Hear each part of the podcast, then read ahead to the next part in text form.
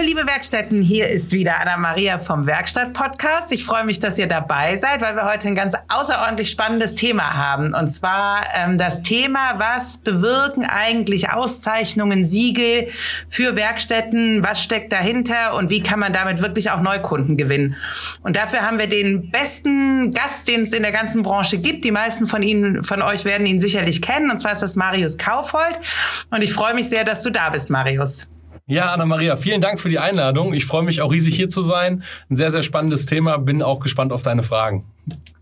Perfekt, super. Dann sag doch noch mal für die, die ich nicht kenne, sag noch mal zwei, drei Sätze zu dir. Also es werden nicht viele sein, aber der ein oder andere vielleicht, ähm, was du machst ähm, und warum man dich kennen sollte.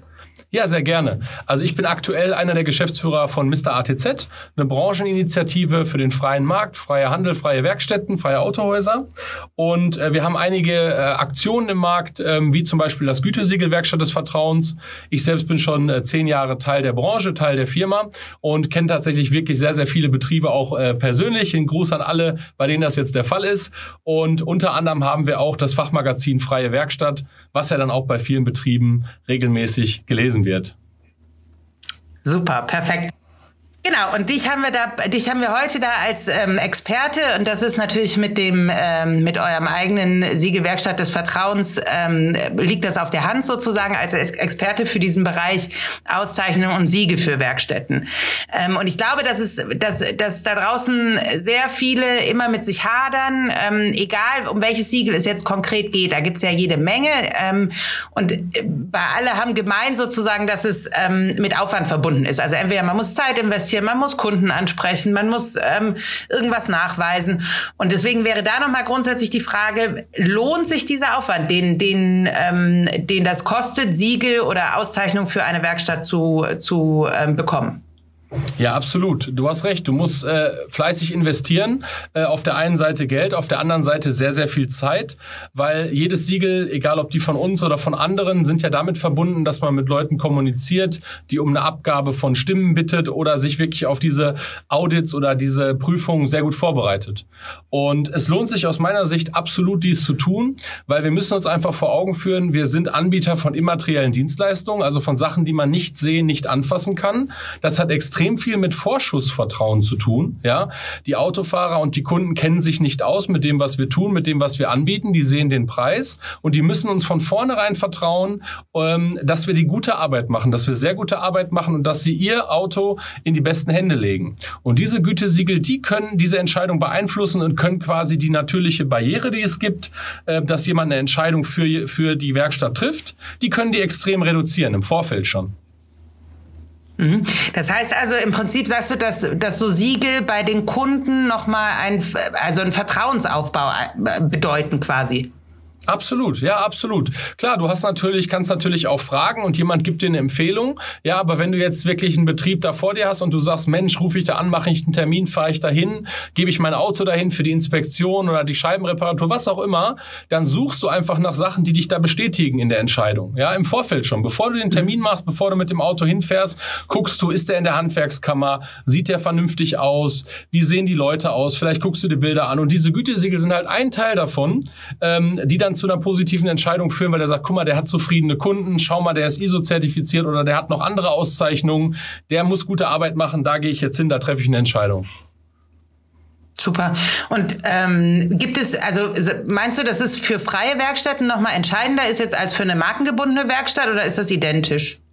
Nein, auf jeden Fall. Das ist nochmal wichtiger bei uns im freien Markt, weil man muss ganz ehrlich sagen, die Markenwerkstatt, die hat eine starke Marke dahinter, die so viel Werbung und so viel Branding und so viel Geld ausgibt, ähm, um ein positives Image zu haben. Ja, man äh, fährt zur Mercedes-Werkstatt zum Beispiel hin und erwartet den Mercedes-Standard. Das schwingt einfach bei jedem mit, der dieses Siegel in dem Sinne, die Marke Mercedes tragen darf. Ja, und wir sind ja meistens im freien Markt, äh, haben wir dann Konzepte, die uns dabei unterstützen, natürlich die auch dann schon eine Marke Marke sind, aber keines davon ist jetzt vielleicht so stark wie Mercedes oder VW oder andere auf der Vertragsseite. Und wir brauchen quasi noch mehr Kriterien, um wirklich unseren Standort, meistens ja auch mit dem eigenen Namen, wie Kfz Kaufhold oder Kfz Gut zum Beispiel, um den nochmal zu unterstreichen. Es geht ja hierbei auch wirklich um die erste Entscheidung für einen Betrieb. Nicht, wenn man dann Stammkunde ist, dann ist das alles okay, da greifen ganz andere Mechanismen. Aber für die Neukundengewinnung, die uns gar nicht kennen und die das erste Mal auf uns stoßen und jetzt sagen, Mensch, mache ich das oder nicht, da ist das im freien Markt viel wichtiger als auf der Vertragsseite tatsächlich.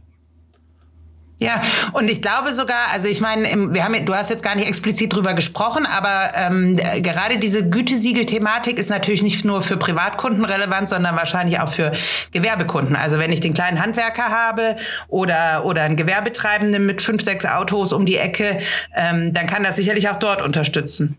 Ja, bei der, der macht sogar noch eine umfassende Recherche, würde ich sagen. Also selbst beim kleinen Handwerksunternehmen, sagen wir mal ein Dachdecker, der hat fünf, sechs Autos und der sucht jetzt einfach einen Ansprechpartner für seine Autos. Der möchte nicht, dass jeder von seinen Jungs und Mädels da selber sich eine Werkstatt sucht, sondern er sagt, pass auf, unsere Autos fahren nur zu XY dann geht ja jemand auf Recherche. Ja. Also viel mehr als ein, im beruflichen Umfeld, viel mehr als eine Privatperson. Der möchte ja auch ein bisschen objektiv entscheiden, weil der muss ja vielleicht sogar irgendwann rechtfertigen, äh, hat er ja so im Hinterkopf, ne, als, als Risiko, dass es vielleicht nicht so gut geklappt. Dann sagt der Mensch, ich konnte man nicht sehen, der war in der Kammer, der war in der Innung, der hatte hier ein Gütesiegel, der hatte eine ISO-Zertifizierung, der hatte so und so XY-Konzept. Da konnte ich ja nicht wissen, dass das, also das hat er als Risiko im Hinterkopf und der versucht sich abzusichern. Und der braucht sogar wahrscheinlich noch mehr Qualitätsmerkmale, wie unter anderem Gütesiegel, Zertifikate und Auszeichnungen. Stimmt, da, klar, da ist, da steckt noch mal deutlich mehr Recherche dahinter. Bevor ich jetzt noch zu einem angrenzenden Thema komme, was ich auch ganz spannend finde und wo mir mhm. deine Expertise noch mal ganz äh, besonders wichtig ist, ähm, vielleicht jetzt auch noch mal klarstellen. Also ähm, gerade wenn es um euer Werkstattsiegel geht, also um Werkstatt des Vertrauens, mhm. ähm, ist der Aufwand auch nicht so groß, dass man sagt, der könnte von der freien Werkstatt nicht äh, geleistet werden. Also genau. vielleicht kannst du da noch mal kurz was zu sagen, ähm, wie wie viel Aufwand das dann am Ende eigentlich ist, wenn man man ähm, das äh, Gütesiegel Werkstatt des Vertrauens denn bekommen möchte. Ja, also es liegt immer daran an den Gütesiegeln und Zertifikaten, Zertifizierung, was wird denn genau testiert? Also was wird denn genau über das Siegel, was sagt das Siegel aus? Und das Siegel Werkstatt des Vertrauens sagt aus, dass die Werkstatt zufriedene Kunden hat. Und das wurde von einer neutralen dritten Stelle bestätigt. Wir sind die neutrale dritte Stelle, an die sich diese ganzen Kunden wenden. Und wenn eine Werkstatt in Relation zu ihrer Größe genug zufriedene Kunden hat, die sich bei uns gemeldet haben, bei der neutralen Stelle und gesagt haben, ich wähle diese Werkstatt zur Werkstatt des Vertrauens, dann ist es gerechtfertigt, das Siegel zu tragen. Und der Aufwand ist sehr, sehr gering, weil wir wirklich nur dieses eine diesen einen Bereich testen. Wir sagen nicht, ob die die neuesten Tester haben. Wir sagen nicht, ob das Personal geschult ist. Wir sagen auch nicht, ob ähm, die neuesten Diagnosegeräte zum Einsatz kommen. Wir sagen wirklich ausschließlich, durch dieses Gütesiegel weißt du als Autofahrer, hier gibt es sehr viele zufriedene Autofahrer und dann kannst du eine Entscheidung treffen. Ne? Zu allen anderen Sachen sagen wir nichts. Und das macht die Vorbereitung für die Werkstatt so entspannt, weil sie muss nicht ohne Ende Fragebögen ausfüllen, Dokumente einreichen. Da müssen nicht äh, tagelang irgendwelche Prüfer durch die Werkstatt laufen laufen und sich alles zeigen lassen, sondern sie bewirbt sich bei uns. Dann gibt es einen Prozess, der läuft bei uns ab, wo wir prüfen, ist es ein Betrieb mit einem Meister, ist er in der Handwerkskammer, ist es eine freie Werkstatt. Also wir haben ein Prüfkriterium, das nach der Bewerbung durchläuft.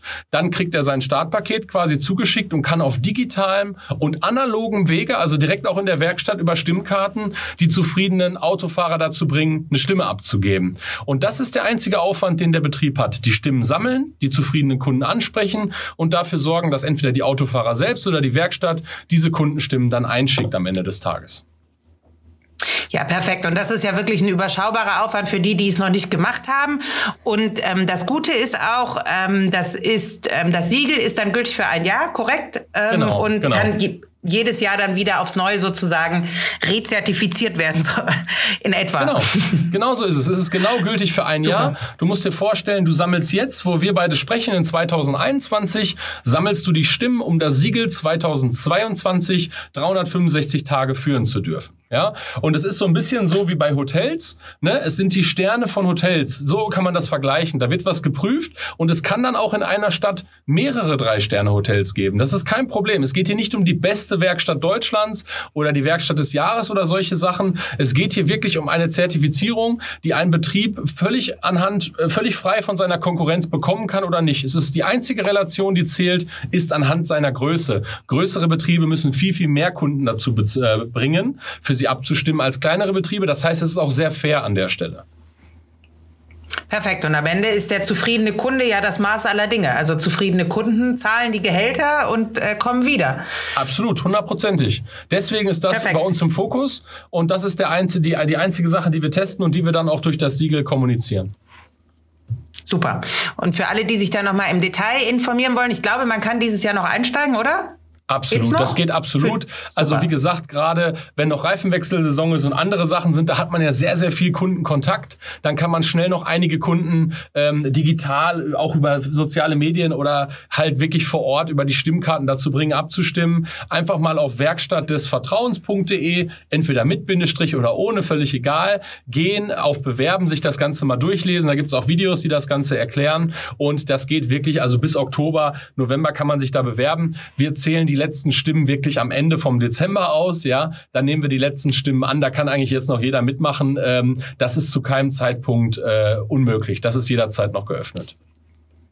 Super. Und für die, die jetzt nicht mitgeschrieben haben, verlinken wir Werkstatt des Vertrauens nochmal in den Show Notes. Das heißt, einfach auf den Link klicken und dann äh, seid ihr auch da und könnt euch informieren. Perfekt. Ähm, jetzt haben wir gerade über die Gütesiegel gesprochen ähm, und deren Wirkung sozusagen. Neben diesen Gütesiegeln werden ja auch Kundenbewertungen immer wichtiger. Ähm, worauf kommt es denn dabei an? Ja, bei Kundenbewertung ähm, ist das Mindset, also einfach das Verständnis von der ganzen Thematik aus meiner Sicht extrem wichtig.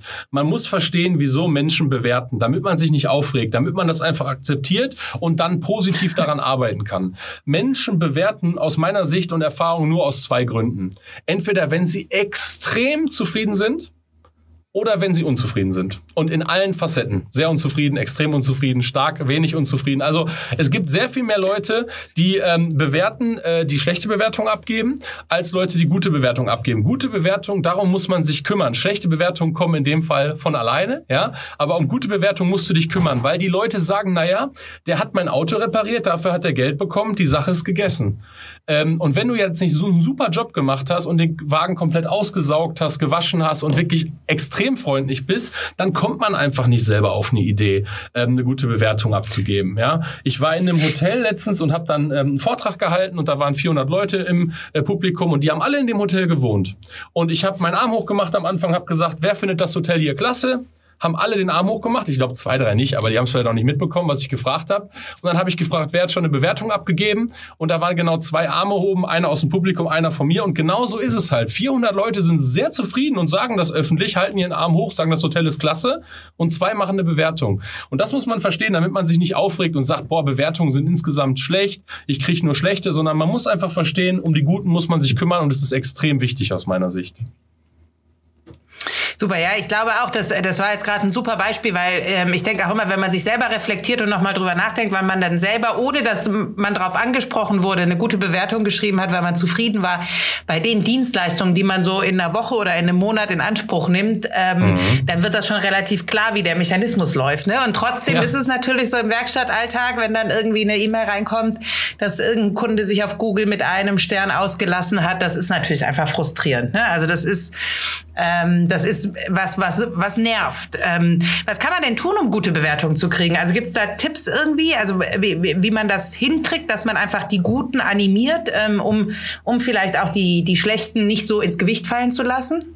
Ja, absolut. Also absolut. Und die sollte man auch umsetzen in seiner Firma. Wir machen das bei uns selbst natürlich auch und empfehlen das auch für unsere Partner. Zum ersten äh, muss man sein eigenes Team mit ins Boot holen. Es muss wirklich klar sein, dass das Ziel ist, gute Bewertungen zu bekommen, viele gute Bewertungen zu bekommen und damit einfach auch sichtbar nach außen zu zeigen, was man denn eigentlich für einen guten Job macht. Ja, man kann das Team auch motivieren. Man kann sagen, pass auf, am Ende des Jahres auf der Weihnachtsfeier kriegen die drei, vier Leute, die die meisten Bewertungen bekommen haben, kriegen irgendwie einen Preis oder wenn wir alle als Team es schaffen, über 300 gute Bewertungen zu kommen, dann machen wir irgendwas Besonderes oder was auch immer. Man sollte das Team damit reinholen, weil am Ende des Tages müssen alle bemüht sein, diese guten Bewertungen zu bekommen. Ja? Und dann muss man die Kunden aktiv ansprechen. Es geht leider nicht mehr anders. Du musst die Kunden aktiv darum bitten. Ja, viele geben dir ja positives Feedback. Viele stehen da ja, geben ihren, nehmen ihren Schlüssel zurück und sagen, also ich habe mir den Wagen draußen schon angeguckt, klasse.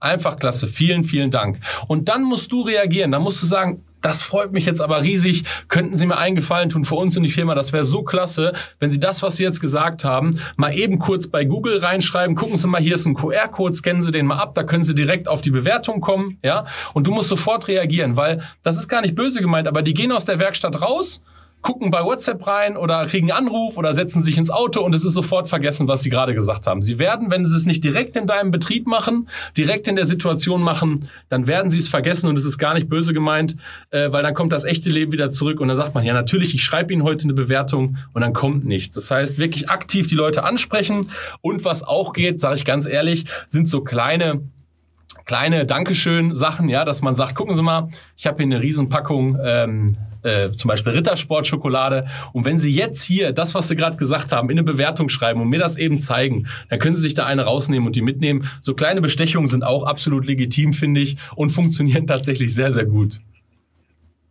nennen wir es Anreize, dann hört sich auch noch ein bisschen besser an. Nein, aber super, du hast, du hast jetzt auch so nonchalance sozusagen nochmal zwei wichtige Dinge gesagt, ähm, die ich auch äh, für alle nochmal ganz wichtig finde.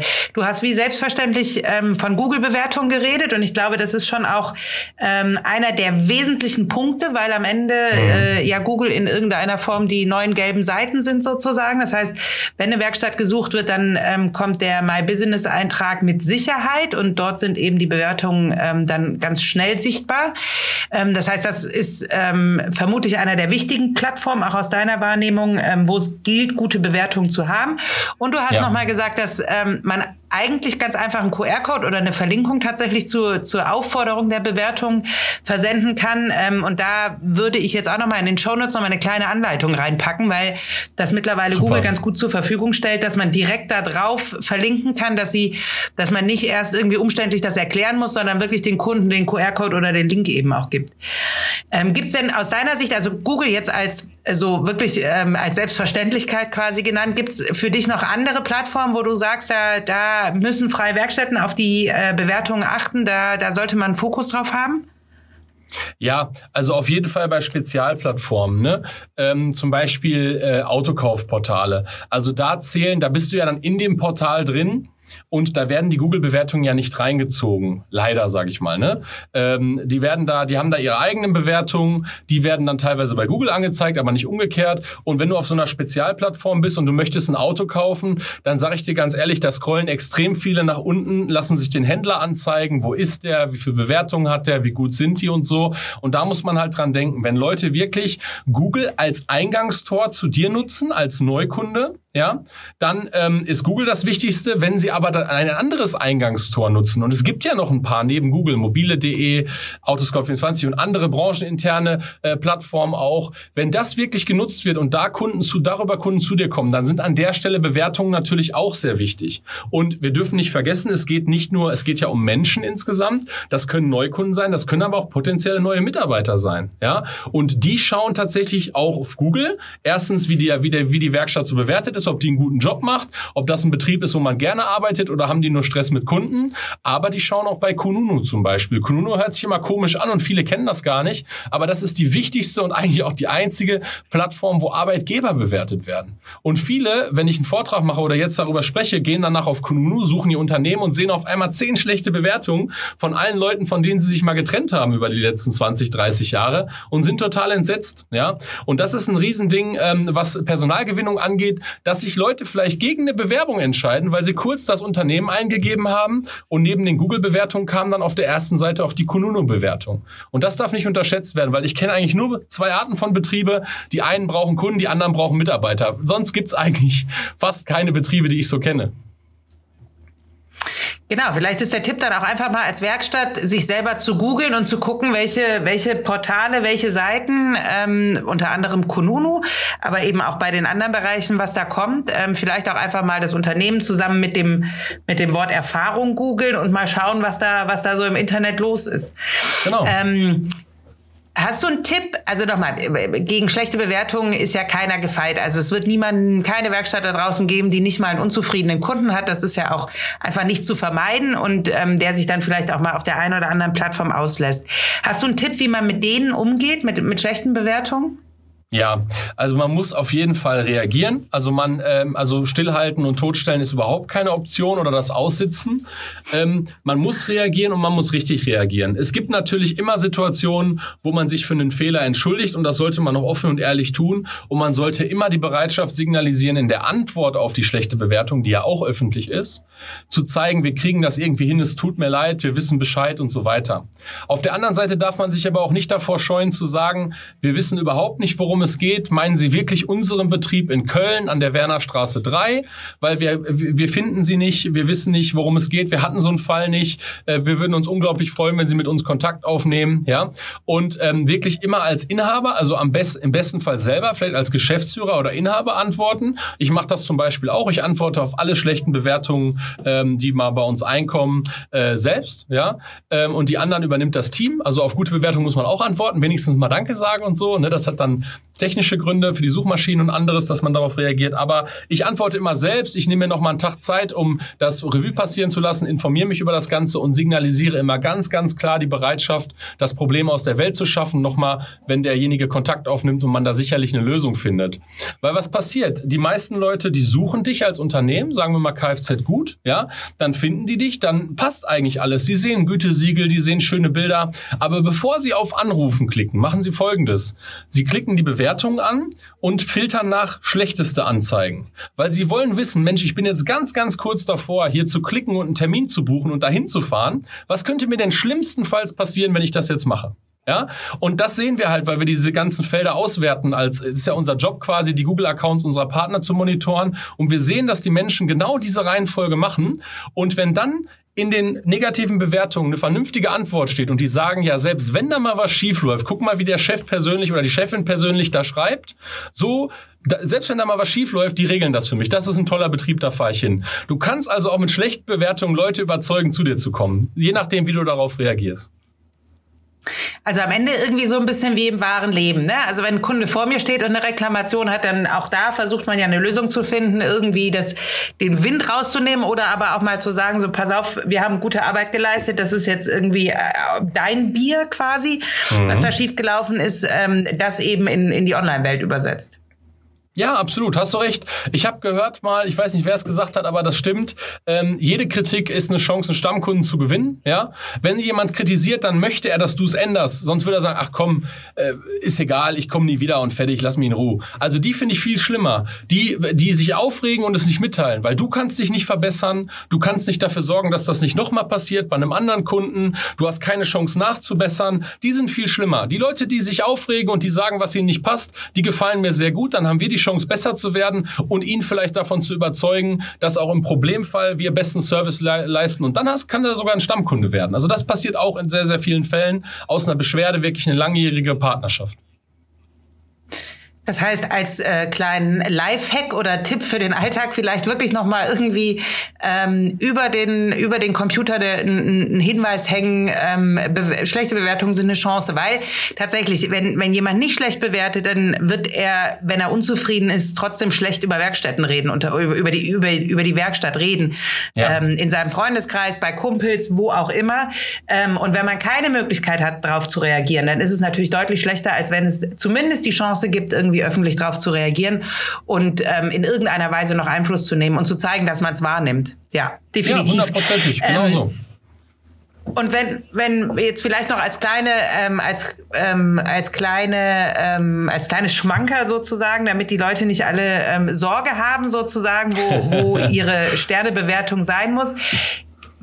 5,0 Sterne sind gar nicht so das Ultimo, oder? Also ist das, muss das das Ziel sein, dass ich 5,0 Sterne auf, auf den Plattformen habe, auf dem Wesentlichen? Nein, da hast du absolut recht. Also aus Suchmaschinensicht zum Beispiel, wir machen ja viel technische Suchmaschinenoptimierung und da wissen wir, dass bei Google die 4,2 bis 4,7, das ist die perfekte Range für Google selbst, die Google selbst sogar setzt. Eine 5,0 ist irgendwann ein Problem, wenn es zu viele Bewertungen sind, ja, weil man kann natürlich Bewertungen auch kaufen, das ist aber ein riesen, eine riesen, riesen Gefahr, weil das gegen die Richtlinien von Google und den Netzwerken, man genau. darf es nicht, ja. ja. man darf es nicht, ja. man darf es rechtlich nicht, aber es ist auch ein riesen technisches Problem. Ich bin ja da eher so der Techniker, weil wenn Google das rausfindet, dann löscht sie das Unternehmen und dann gibt es keine Berechtigung mehr, einen neuen Account für das Unternehmen zu erstellen, weil Google ist ja nicht äh, gottgegebenes Recht da zu sein, sondern das ist ein Branchenverzeichnis wie das Telefonbuch und wenn die einen nicht haben wollen, dann müssen die einen nicht aufnehmen. Und man sollte bitte tunlichst vermeiden, Google dazu zu führen, dass das eigene Unternehmen gelöscht wird. Das heißt, ähm, niemals Bewertungen kaufen und sich über eine 4,2 viel, viel mehr freuen als über eine 5,0 so dass man sich, wenn man eine Menge gute äh, Bewertungen generiert hat über die Wege, die, die du eben ja vorgeschlagen hast, ähm, im Zweifel sogar über eine schlechte mal freuen kann, damit man wirklich in einer realistischen Größenordnung ist. Am Ende ist, das ist ja eine gute Nachricht nochmal für alle Werkstätten draußen. Ähm, äh, Google durchaus auch realistisch unterwegs und ähm, da ist eine 5,0 eben, also das gibt's halt über kurz oder lang bei niemandem. Irgendwelche Nein. Leute sind immer mit irgendwas unzufrieden. Ähm, das finde ich nochmal ganz wichtig zu wissen dass das eben auch nicht die Zielsetzung ist. Und ich glaube, ähm, wenn jetzt die ein oder andere Werkstatt ähm, noch mal kurz checkt, wie denn der eigene Google-Status ist, dass da auch ganz viele in dem, in dem Bereich schon sind, der eigentlich optimal ist, wie du gesagt hast, von 4,2 bis 4,7. Ja, absolut. Und wenn man bei 5,0 ist, dann ist das natürlich jetzt kein Problem, ja. Nur äh, man hat dann vorgesorgt. Das ist so ein bisschen wie eine Investition, weil wir müssen ja auch rein rechnerisch sehen, wenn eine Ein-Sterne-Bewertung kommt, dann brauche ich fünf Fünf-Sterne-Bewertungen, um auf dieselbe äh, Durchschnittszahl zu kommen, ja. Das ist ja die Mathematik so ein bisschen dahinter. Und ähm, deswegen kann man sagen, oh Gott, jetzt haben wir eine schlechte bekommen, äh, jetzt sind wir bei 4,9. Nein, das ist eigentlich ganz gut, das passt, ne. Man muss vernünftig drauf antworten. Und wenn man einfach auf Teufel komm raus keine schlechten Bewertungen bekommt, dann kann man ja auch mal selber eine schreiben, so nach dem Motto, Mensch, sonst war der Wagen immer blitzblank geputzt und jetzt war noch ein kleiner Flecken drauf. so wie früher bei den Bewerbungsgesprächen. Was haben Sie für Schwächen? Ah, ich bin sehr Stärken diszipliniert und, Schwächen, und genau. Perfektionismus. genau, so ein Ding ist zu das. Zu ehrgeizig, ja. zu ehrgeizig, ja. genau. Super, cool. Ähm, das war, glaube ich, jetzt schon jede Menge Informationen. Wir versuchen die in jedem Fall in den Shownotes nochmal so zusammenzufassen, dass jeder damit loslegen kann. Ähm, hast du jetzt noch zu diesem Bereich, wir haben ja jetzt doch relativ viel abgedeckt, zu dem Bereich Gütesiegel und, und Kundenbewertung, deine drei oder fünf dürfen es auch sein, Tipps für freie Werkstätten?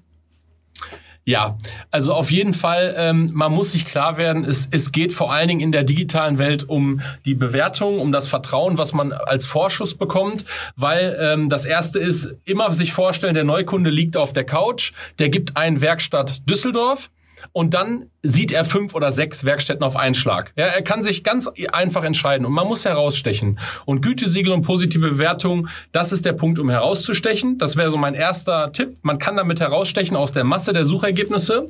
Das zweite ist, das Team muss mitgenommen werden. Wirklich, es bringt nichts, wenn die Unternehmer dafür brennen und der Rest lässt hinten alles zusammenfallen. Man muss das Team mitnehmen, nicht peitschen zum Glück, sondern vielleicht auch motivieren und wirklich sagen, wenn wir es schaffen, auf 4,3 zu kommen dieses Jahr, wenn wir 300 Bewertungen knacken und so weiter. Dann passiert was, dann frühstücken wir alle zusammen, dann fahren wir einen Tag an See. Ich weiß es nicht. Da kann man sich was einfallen lassen. Schlechte Bewertungen, die sollten einen auf gar keinen Fall die Wut in den Bauch treiben, sondern man sollte es wirklich sportlich sehen und sagen, den hole ich zurück, das kriege ich hin, da gehe ich jetzt sachlich drin vor, dran vor. Ne?